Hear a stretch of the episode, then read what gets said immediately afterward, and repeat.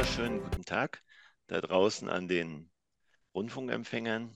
Mein Name ist Peter Churchill vom ICF Podcast Team und ich habe heute die Freude und große Ehre, euch äh, Fabienne Gutjahr vorzustellen. Hallo Fabienne.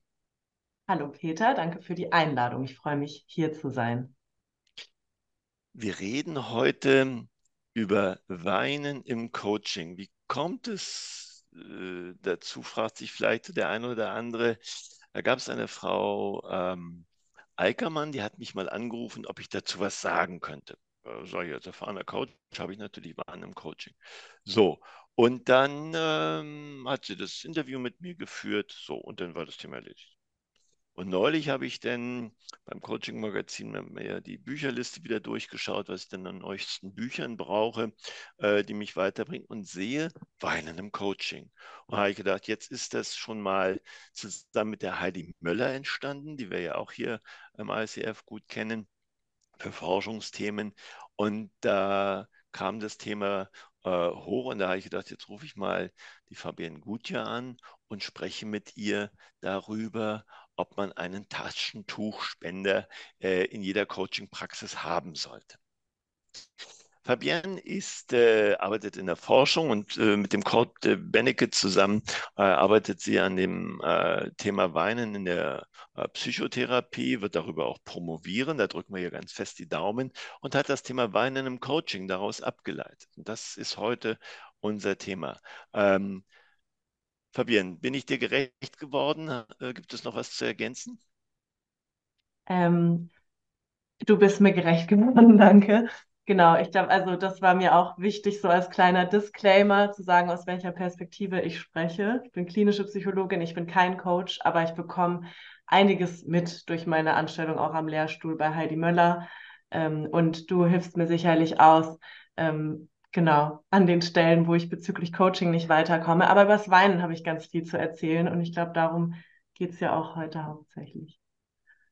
Darüber geht es und wir Coaches freuen uns immer, wenn wir etwas äh, Wissenschaftliches äh, bekommen. Äh, und deswegen habe ich mich ganz besonders heute auf den Podcast gefreut mit dir, um das mal auch wissenschaftlich zu untersuchen, was uns in unserer Praxisarbeit immer wieder begegnet. Ähm, ich höre aber auch, ähm, dass viele Coaches Angst haben und Unsicherheit, wenn denn Coaches mal oder Klienten weinen.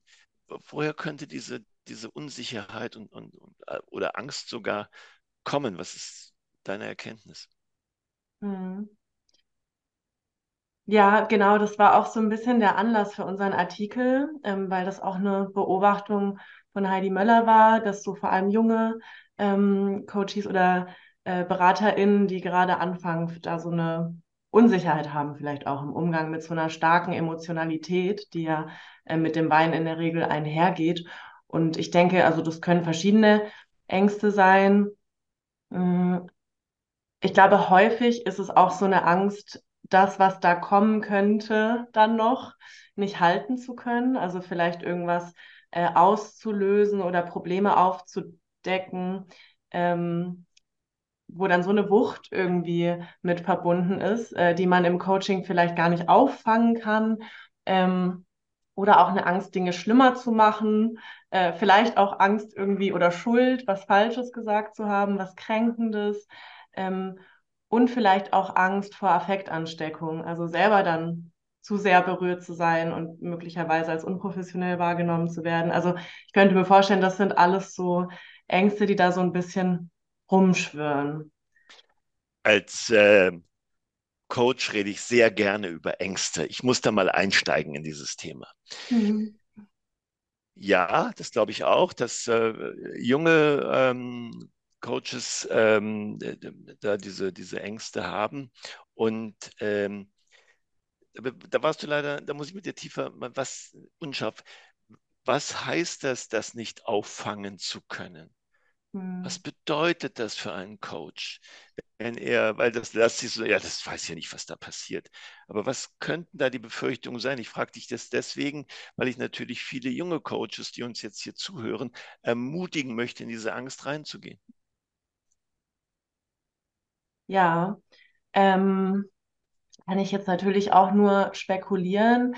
Ähm, meine Fantasie ist so ein bisschen, ähm, also dass Coaching sich ja auch in der Sphäre bewegt, wo es ähm, in der Regel um oder häufig um Berufliches geht ähm, und mh, mm, auch um Leistung, um Produktivität etc. und um Lösungen. Ähm, und vielleicht so eine Sorge, dass ähm, wenn man zu sehr in so einer Art Problemtrance verharrt oder irgendwie ähm, dann ganz viel an vermeintlich negativer Emotionalität im Raum ist, ähm, ja, dass, dass das zu Stagnation oder zu Rückschritt vielleicht führt und äh, man will ja Lösungen, Lösungen, Lösungen, also so ein Impuls, irgendwie vielleicht das Negative wegzumachen, ähm, dass man da in so eine Spirale kommt. Das könnte ich mir vorstellen. Und dass es da vielleicht, also ich glaube, es gibt wahrscheinlich auch große Unterschiede, äh, je nach Hintergrund der Coaches. Also ob die jetzt selber einen äh, psychotherapeutischen Hintergrund haben, da gibt es auch nochmal Unterschiede im Übrigen. Also ob man jetzt eher psychodynamisch ah. oder systemisch ähm, da gibt es eine ganz unterschiedliche Herangehensweise an Emotionen tatsächlich. Und ich glaube, Kannst also da zwei, man zwei Unterschiede gerade erklären, was, was, da, was da die Unterschiede sind. Weil wir haben sicherlich auch viele Systemcoaches hier drin. Ähm, genau, also äh, ich spreche jetzt natürlich aus einer psychodynamischen Perspektive. Mhm. Äh, das ist vielleicht auch ganz gut zu wissen, wenn man hier zuhört. Ähm, genau, und weiß ein bisschen was über die anderen Verfahren. Ähm, und in den psychodynamischen Verfahren, also psychoanalytisch oder tiefenpsychologisch, haben Emotionen und die Arbeit an Emotionen auch wirklich in der therapeutischen oder beraterischen Beziehung eine ganz, einen ganz hohen Stellenwert. Ähm, und da wird es auch in der Ausbildung thematisiert mehr.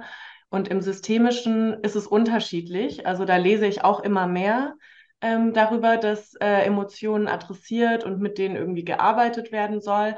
Aber so ähm, historisch äh, ist es ja eher ein lösungsorientierter Ansatz, sage ich jetzt mal, wo es gar nicht so sehr darum geht, also natürlich dürfen die Emotionen irgendwie da sein, aber die jetzt nicht zu vertiefen, denen nicht so viel Raum zu geben, sondern eher ähm, mit klugen Fragen. Ich finde, die SystemikerInnen haben immer sehr smarte Fragetechniken, ähm, ja, irgendwie Lösungen umdenken und so weiter anzuregen. Ne? Also was schnell eher wegführt aus der Emotionalität. Ähm, das wäre jetzt zum Beispiel so ein Unterschied. Und ich glaube, es genau, da werden wir bestimmt im Laufe des Gesprächs auch nochmal drauf kommen, dass beides sozusagen in je nach Situation und Problemstellung auch hilfreich sein kann.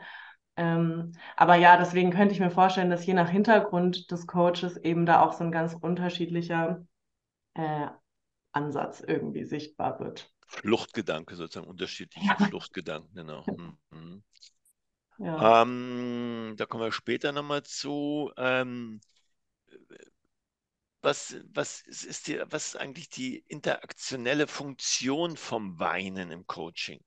Was, was, was passiert da eigentlich? Mhm. Ähm, Genau, also ganz allgemein, wenn man so in die Weinen-Literatur guckt, wird das eben immer wieder beschrieben, dass Weinen so eine ganz starke interaktionelle Funktion hat. Also einerseits intrapsychisch, ne, das wäre das Gegenstück, irgendwie Erleichterung, Entlastung oder so, ne, was bedeutet das Weinen für die Person selbst? Und dann aber vor allem auch interaktionell, ähm, was macht es mit der Beziehung? Und äh, das wurde früher schon beschrieben, auch von Bowlby, der ja ein ganz wichtiger Bindungsforscher ähm, war sozusagen, ähm, dass Weinen Bindungsverhalten ist. Also da ist man sich eigentlich mittlerweile so einig äh, und dass darin auch so eine Bindungsbotschaft steckt und dass das ein, äh, im Gegenüber äh, auch Reaktionen auslöst, wie zum Beispiel Fürsorge anbieten zu wollen, Nähe, Trost und so weiter. Äh, und ich denke, das kann man durchaus auch auf den Coaching-Kontext übertragen. Äh, also diese Beziehungs- und Bindungs- Funktion, also dass da jemand sozusagen sagt, ich vertraue dir in dem Wein und ich kann hier diese Nähe zulassen und vielleicht auch ein Ausdruck von Hilflosigkeit, also so appellativ, hilf mir, äh, berate mich dann jetzt in dem Fall, äh, was soll ich tun? Ähm, genau, also das wäre so das eine und dann glaube ich aber auch, ähm, also ja, welche Botschaften stecken jetzt in den Tränen, ist, die sind ja auch Ausdruck einfach, also man kann das ja auch diagnostisch sozusagen dann nutzen. Ne? Also Ausdruck von verschiedenen Emotionen ähm, und von verschiedenen emotionalen Schwierigkeiten, die ja auch äh, eben natürlich im Zusammenhang mit Beruf auftreten, worum es ja dann im Coaching geht. Ähm, das heißt also, wenn mein äh, Coachie weint, ist es erstmal sozusagen ein Kompliment für mich als Coach. Er vertraut mir, sich weiter zu öffnen und auch seine Tränen fließen zu lassen. Habe ich das richtig verstanden? Ähm, ja, ich tue mich jetzt schwer, das pauschal zu bejahen. Nee, dann äh, differenziere es, um Gottes Willen. Genau. Ähm, ja, ich glaube, es ist vielleicht ganz hilfreich, es so zu sehen und dann ist aber ausschlaggebend, wie der Coach dem Wein auch Raum gibt. Ähm, es ist aber, also es ist grundsätzlich, ähm, wird da auch in der Literatur nochmal unterschieden. Ähm, also es, es, gibt auch Personen, die einfach generell mehr weinen ne? und ähm, wo es vielleicht auch ein bisschen egal ist, wer da jetzt gegenüber sitzt. Ähm, und andere, bei denen es ganz viel Vertrauen braucht und so weiter. Und es kommt auch auf den Bindungsstil an. Aber grundsätzlich würde ich schon sagen, ja, was da passiert, ist auf jeden Fall äh, Bindung und Beziehung und Nähe, die ja in dem Moment irgendwie möglich scheint. Ähm, deswegen vielleicht schon irgendwie auch ein, äh, ein Kompliment oder zumindest so ein Vorstoß. Äh, ich gebe jetzt mal so einen Vertrauensvorstoß sozusagen. Also könnte auch ein Test dahinter stecken. Ich ja, teste mal die Beziehung so zu meinem Coach. Das wäre jetzt das negative Beispiel. Ja, hält der das aus? Ist der, ja, Coaches werden ja auch immer wieder von seinen Klienten getestet, ob wir mhm. überhaupt taugen für ihre Probleme oder nicht. Mhm. Ja, ähm, genau, vielleicht gar nicht so bewusst. Ähm, genau. Aber ja, mhm, würde ich schon auch so sehen. Ähm, kann der damit um, also ja, ähm, kann er damit umgehen? Erschrickt es den jetzt? Also ähm, deswegen auch umso wichtiger sozusagen, wie sich in Gelassenheit zu üben, wenn da die Tränen kommen. Ähm, und es ist natürlich auch, also jetzt zum Thema interaktionelle Funktion, ähm, hat Wein auch eine Signalwirkung einfach. Also deutet darauf hin, okay, hier passiert gerade was Bedeutsames. Wir sind irgendwie an einem wichtigen Punkt. Und deshalb würde ich auch immer dafür plädieren, ähm, natürlich nicht darüber hinwegzugehen, sondern da zu bleiben. Gibt es ja im Englischen, das finde ich so einen schönen Satz, äh, sit with the emotion. Also quasi dieses, dem Impuls zu widerstehen, irgendwas zu tun, jetzt wegzumachen, Lösungen und so weiter sondern erstmal mit der Emotion zu sitzen, sozusagen. Also ähm, weil das eben diesen, diesen Signalcharakter hat von hier ist gerade irgendwas wichtig. Wie gehe ich als Coach angemessen mit diesen Tränen um? Ja, genau. Also ähm, das ist wahrscheinlich den meisten klar, dass es da kein Universalrezept gibt irgendwie, äh, sondern äh, dass es ja ganz abhängig ist von der Person, die mir gegenüber sitzt, aber eben natürlich auch von meinem eigenen professionellen Stil, würde ich sagen. Also die eine Frage ist, was ist ein angemessener Umgang, aber die andere Frage, die genauso wichtig ist, ist, denke ich, was ist ein stimmiger Umgang? Also was passt zu mir äh, von meinem Verfahren her, was ich gelernt habe, aber auch zu meiner Persönlichkeit. Ähm, und trotzdem, also weil ich will jetzt nicht so eine Wischi-Waschi-Antwort geben, trotzdem würde ich sagen, gibt es so ein paar Dinge, die man ganz allgemein festhalten kann. Äh, und da äh, vor allem irgendwie bemüht zu sein, so ein Gefühl zu vermitteln den KlientInnen, ähm, dass die Coaching-Praxis eben ein Raum ist, wo geweint werden darf, also wo Tränen fließen dürfen und dass der Coach ein Gegenüber ist, äh, der das aushält, der davon nicht zurückschreckt oder der davon nicht überfordert ist, also das, was wir eben hatten. Ähm, also ich glaube, da einfach so eine ähm, bestimmte Haltung zu transportieren, ist wichtig und das heißt konkret quasi, das nicht vorschnell abzuwürgen, Raum zu geben, es da sein zu lassen, als Gegenüber spürbar zu sein, also vielleicht das auch normalisieren, validieren. Ähm, also das wäre so das Allgemeine, wo ich denke, das ist ähm, das ist ein angemessener Umgang, so eine Mindestvoraussetzung mhm. quasi. Mhm. Und dann ist aber Wein eben auch nicht gleich Wein. Also es gibt, ähm, in dem Artikel beschreiben wir das ja auch, äh, verschiedene Formen des Weins, die eine verschiedene, eine unterschiedliche Qualität aufweisen und auch unterschiedliches Verhalten nahelegen. Ähm, also in Reaktion darauf. Ähm, genau. Und aber auch dazu, um herauszufinden, was sind das jetzt für Tränen, ist es äh, natürlich erstmal wichtig, die überhaupt zu erlauben, um dann im nächsten Schritt zu schauen, okay, was sagen die mir eigentlich oder was sagen die uns gerade, wovon sind die irgendwie Ausdruck? Und, und was für unterschiedliche Modi gibt es? Ja, ähm, genau, also wir haben da jetzt nochmal unterschieden zwischen unterschiedlichen Formen und Modi. Also die verschiedenen Formen ähm, ich greife jetzt vielleicht einfach mal zwei oder so raus.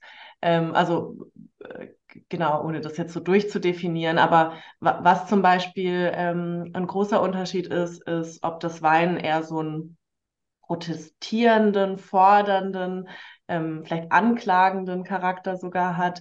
Ähm, da hat man auch als Gegenüber häufig das Gefühl, da liegt jetzt so eine klare Aufforderung drin, die Person wünscht sich irgendwie Bestätigung, Mitleid ähm, und so weiter. Häufig gibt es da so eine ähm, so ein Gefühl von, also bei der Klientin, warum immer ich, äh, die Welt ist so schlecht, alle sind doof, also wo so eine Opferrolle eingenommen wird.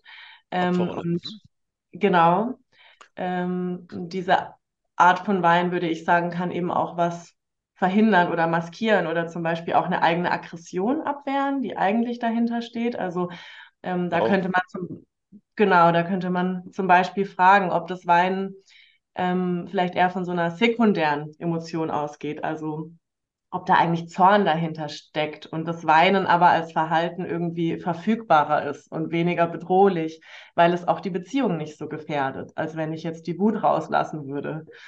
Ähm, weil, das wissen wir eben auch aus der Forschung, das Weinen im Gegenüber auch Aggression hemmt. Also wenn jemand weint, dann hauen wir nicht nochmal drauf, sage ich jetzt mal. Ne? Dann, äh, und ich glaube, daher kommt vielleicht auch so ein bisschen der Ruf, dass Tränen auch so manipulativ eingesetzt werden können. Ähm, das muss aber gar nicht unbedingt absichtlich und bewusst geschehen. Also dass da jemand die jetzt einsetzt so als Werkzeug, sondern ähm, ja eher unbewusst, ähm, dass das dieses Verhalten irgendwie einfacher auszudrücken ist, als zu schreien oder sowas. Genau, und da zum Beispiel könnte man dann in, im Coaching oder in der Beratung eben gucken, okay, wo, was steckt vielleicht hinter den Tränen? Ist das jetzt gerade wirklich, also, oder ist da irgendwas anderes dahinter, vielleicht Wut? Und wie kann man der Person verhelfen, in ihre oder seine Wut zu kommen irgendwie? Und dann auf der anderen Seite so das, ich sage jetzt mal das Klassische, wo man wahrscheinlich im Alltag so am häufigsten dran denkt, so das Weinen aus Trauer, nur weil man irgendeinen Verlust mhm. erlebt hat. Also das, dieses traurige Weinen ist häufig viel weniger expressiv. Also das ist so ähm, tatsächlich auch leiser, haben wir beobachtet. Wir haben ja so Videos analysiert. Ähm, und man merkt auch im Kontakt, dass das eben nicht diesen starken Aufforderungscharakter äh, hat. Und da reicht es häufig eben auch einfach als empathisches Gegenüber irgendwie da zu sein. Da muss man irgendwie gar nicht so viel machen. Ähm, das, oder irgendwie aufdecken oder so, sondern da geht es wirklich einfach so um dieses ja, Beweinen, Betrauern von etwas. Genau, das wären jetzt zum Beispiel so zwei unterschiedliche Formen. Coaches kommen jetzt zu uns ins Coaching häufig mit der einen oder anderen Krise. Mhm. So, und äh, weinen sie. Und, und wie, wie helfen diese Tränen, diese schwierige Situation zu bewältigen? Was, was passiert da beim Coachie? Mhm. Ja, genau. Also ähm, meine Perspektive darauf wäre, dass Tränen, also jetzt beim, beim Thema Krisen sozusagen, ähm, diese erstens begleiten irgendwie vielleicht, ähm, also so als Begleitprodukt, ähm, aber auch äh, eine Veränderung fördern können. Das sind jetzt Hypothesen, es ist schwer, das wissenschaftlich zu überprüfen, aber wir sind damit eben beschäftigt. Also dass ähm, im Weinen sich eben neue Möglichkeiten ergeben, Themen auch tiefer zu bearbeiten und sich etwas löst. Also sozusagen ähm, man eine neue Richtung vielleicht auch einschlagen kann. Also das zeigt sich häufig auch körperlich, wo vorher ist da so eine Starre und plötzlich kommt was ins Fließen, ne? also auch metaphorisch dann auch. Ähm, und der therapeutische oder beraterische in dem Fall Prozess geht nach dem Weinen auch häufig anders weiter. Also als wäre da so eine neue Einsicht möglich gewesen zum Beispiel. Ähm, genau, und ich, ich würde mal so allgemein sagen, dass Krisen ja irgendwie immer im Zusammenhang mit Veränderung stehen irgendwie und Coaching ja ähm, auch als Prozess gesehen werden kann, der Veränderung begleitet oder auch dann seinerseits wieder anstößt. Und ich glaube, dass in diesem Veränderungsprozess das Weinen irgendwie so eine Rolle einnehmen kann, weil man so zwischen, ja, wenn man so das, das was man hinter sich lassen muss, zwangsläufig, ähm, ähm, wenn eine Veränderung ansteht, so betrauern kann ähm, um auch Raum zu schaffen für das Neue. Also man könnte quasi postulieren, das machen wir ja auch in dem Artikel, dass die Bewältigung von Krisen über so einen Trauerprozess eigentlich nur geht. Ähm, dass man also neben der Suche nach Lösungen eben auch das Alte würdigt, betrauert, ähm, verabschiedet und das Weinen da eben so ein Ausdruck von sein kann. Ich habe mir aufgeschrieben, das war eben ein sehr schöner Satz für mich. Äh, Im Weinen gibt es neue Möglichkeiten. Mhm. Und äh, jetzt bin ich als Coach ja auch immer selbst Coachie. Mhm. Und was haben meine eigenen Tränen in meiner Rolle als Coach oder meine Aufgabe als Coach damit zu tun? Mhm. Ja, da wird es jetzt besonders schön, finde ich, wenn man dann zur eigenen Berührbarkeit kommt. Ich habe auch das Gefühl, auch jetzt so in dem Gespräch, dass wenn man sich so die Zeit nimmt, eben über das Weinen und die Emotionen zu reden, dass man dann auch so irgendwie so angerührt wird. Ähm, genau, und natürlich auch wir als äh, TherapeutInnen, BeraterInnen, Coaches sind irgendwie berührbar oder manche, weiß ich nicht, von den Zuhörenden haben vielleicht sogar auch schon mal geweint in ihrer Rolle als Coach. Das passiert. Das machen auch Psychotherapeutinnen. Man, das ist auch ein bisschen so ein Tabuthema, deswegen finde ich es ganz spannend. Ähm, und eigentlich ist es aber natürlich etwas, ähm, was irgendwie so im Raum schwirrt, wenn man darüber spricht. Und genau, also zum, zur Emotionalität der Coaches oder sogar zum Weinen der Coaches würde ich sagen, ähm, ja, also da, dass eben möglichst viel Selbsterfahrung und Selbstreflexion ja in allen beraterischen Professionen irgendwie ganz zentral ist. Und ich glaube, je besser ich als Coach meine Tränen und meine Berührbarkeit verstehe und kenne, desto besser kann ich auch als Gegenüber zur Verfügung stehen. Also ich muss ja in mir irgendwie was anklingen lassen können, um dann wiederum was anzubieten. Ne? Also das ist ja eigentlich auch so ein bisschen die Idee von Empathie. Also es ist ja eine Illusion zu denken, dass man in den anderen hineingucken kann. Man kann ja nur aus sich selber schöpfen. Und dazu muss ich in Resonanz gehen. Und ich glaube, dazu kommen wir gar nicht drum rum, so ein bisschen geöffnet zu sein innerlich.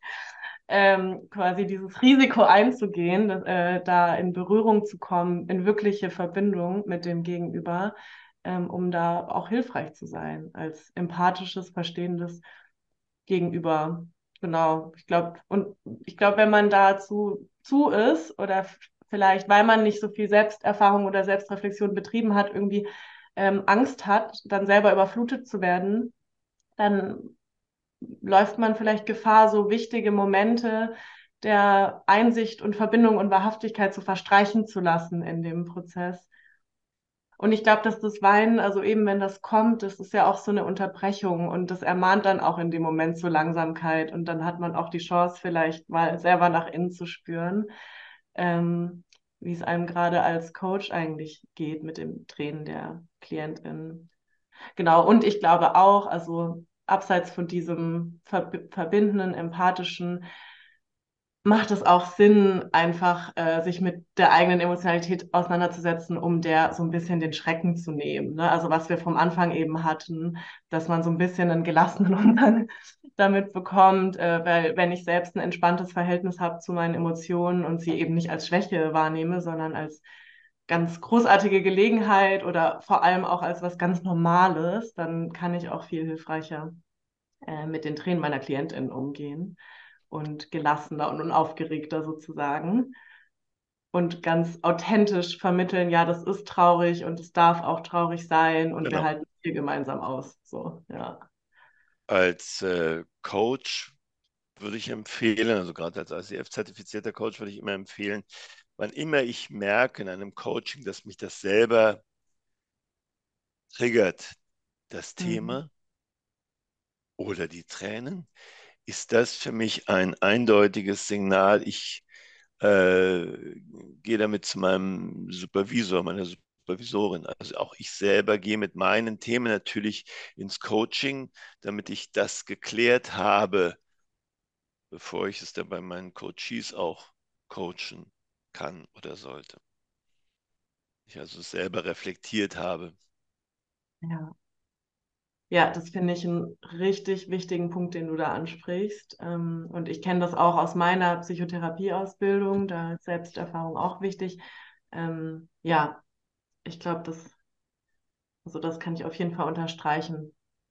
Da auch zu trennen, also ähm, das ist, glaube ich, auch nicht immer einfach, egal wie viel Selbsterfahrung, aber es wird einfacher äh, zu trennen, was genau, was ist jetzt von der Klientin, was ist eigentlich von mir und dann, um es einigermaßen sortiert zu bekommen. Mhm. Ich schließe mal den Kreis zum Anfang von unserem ähm, Gespräch. Wenn ich merke, dass da ein Thema auf mich zukommt, Tod der Eltern, immer ein Klassiker, irgendwas, ja, Tod der mhm. Eltern. Ich habe den Verlust meiner eigenen Eltern noch nicht geklärt, aus welchen Gründen auch immer, wie Schmerzen auch immer, ähm, rate ich jungen Coaches dringend, ähm, das Thema äh, gegeben, im schlimmsten Fall abzubrechen. Mhm. Dann auch zu sagen, das ist ein Thema, das habe ich bei mir selber noch nicht geklärt. Es kann sein, dass ich noch nicht alle Themen, aus welchen Gründen auch immer, bei mir als Coach nicht geklärt habe. Dann müsste mhm. ich sofort selber ins Coaching, also in die Supervision als Coach gehen, um das klären zu lassen, weil sonst habe ich kein, ähm, kein gutes Standing auch mit meinem Coachie und dann ist die Hilfe auch oder, oder die Lösung auch äh, vielleicht eher bei mir als über dem Coachie ähm, getriggert. Deswegen ist Supervision da mit den Tränen des Coaches, glaube ich, auch immer ein wichtiges Thema. Mhm. Ja, Wann hast du letzte Mal mit einem deiner Klientinnen ähm, vor Tränen gelacht? Ah, schöne Frage. Ähm, da müsste ich jetzt echt überlegen, weil ich jetzt in letzter Zeit bin ich gar nicht im äh, Klientin- oder Patientinnen-Kontakt, sondern nur an der Uni gerade. Ähm, aber doch tatsächlich ähm, Ja, ist irgendwie auch lustig, weil äh, da sieht man mal, wie vielschichtig und wie nah auch so Trauer und Angst und aber auch Freude beieinander liegen. Ich glaube, das war in der Zeit, da habe ich in einer ähm, onkologischen Reha gearbeitet, ähm, wo man jetzt nicht vermuten würde, dass man vor, äh, lacht, weint vor Lachen. Ähm, und das war eine uro-onkologische Reha aber. Also da ging es um urologische, ah, okay. urologische äh, also PatientInnen, die im urologischen Bereich Krebserkrankungen hatten. Ähm, also viele Männer, nicht nur, aber viele Männer mit Prostatakrebs. Und da ging es wiederum viel auch um so ähm, Sexualitätsthemen. Und ähm, das fand ich immer ganz ähm, spannend, wie das ja eh auch ein bisschen ein Tabuthema ist und dann ähm, einerseits, dass so was Lebendiges, Leichtes ist und dann aber die Einschränkung davon oder auch die Nähe des Todes oder so, sowas ganz Schweres. Und da gab es aber tatsächlich äh, manche Patienten, die ganz offen waren, da dann auch ähm, zum Beispiel bei erektiler Dysfunktion eben andere Sachen auszuprobieren, ne, die dann einfach nötig werden. Da muss man irgendwie kreativ werden. Und da erinnere ich mich, dass das ähm, Weinen aus Trauer und aus Freude irgendwie so ganz nah beieinander mhm. lag und dass es da auch ganz humorvolle Situationen gab, wo sich dann, also wo das auch so schön war, inmitten all dieses ähm, ja, schweren Krebs, Tod und so weiter, ja. sexuelle Dysfunktion, dann äh, so Momente der Leichtigkeit zu erleben. Ich glaube, das war das. Auch da gibt es im Weinen, um deinen Satz zu nehmen, im Weinen gibt es da wieder neue Möglichkeiten. Ja, ja. Schön. Fabienne, berühmte letzte Worte stehen dir zu. Ja, die hätte ich mir jetzt natürlich gerne vorher überlegt, aber danke, dass du sie mir zugestehst. Ähm, ich glaube, was sind meine letzten Worte? Jetzt muss ich kurz überlegen. Hm.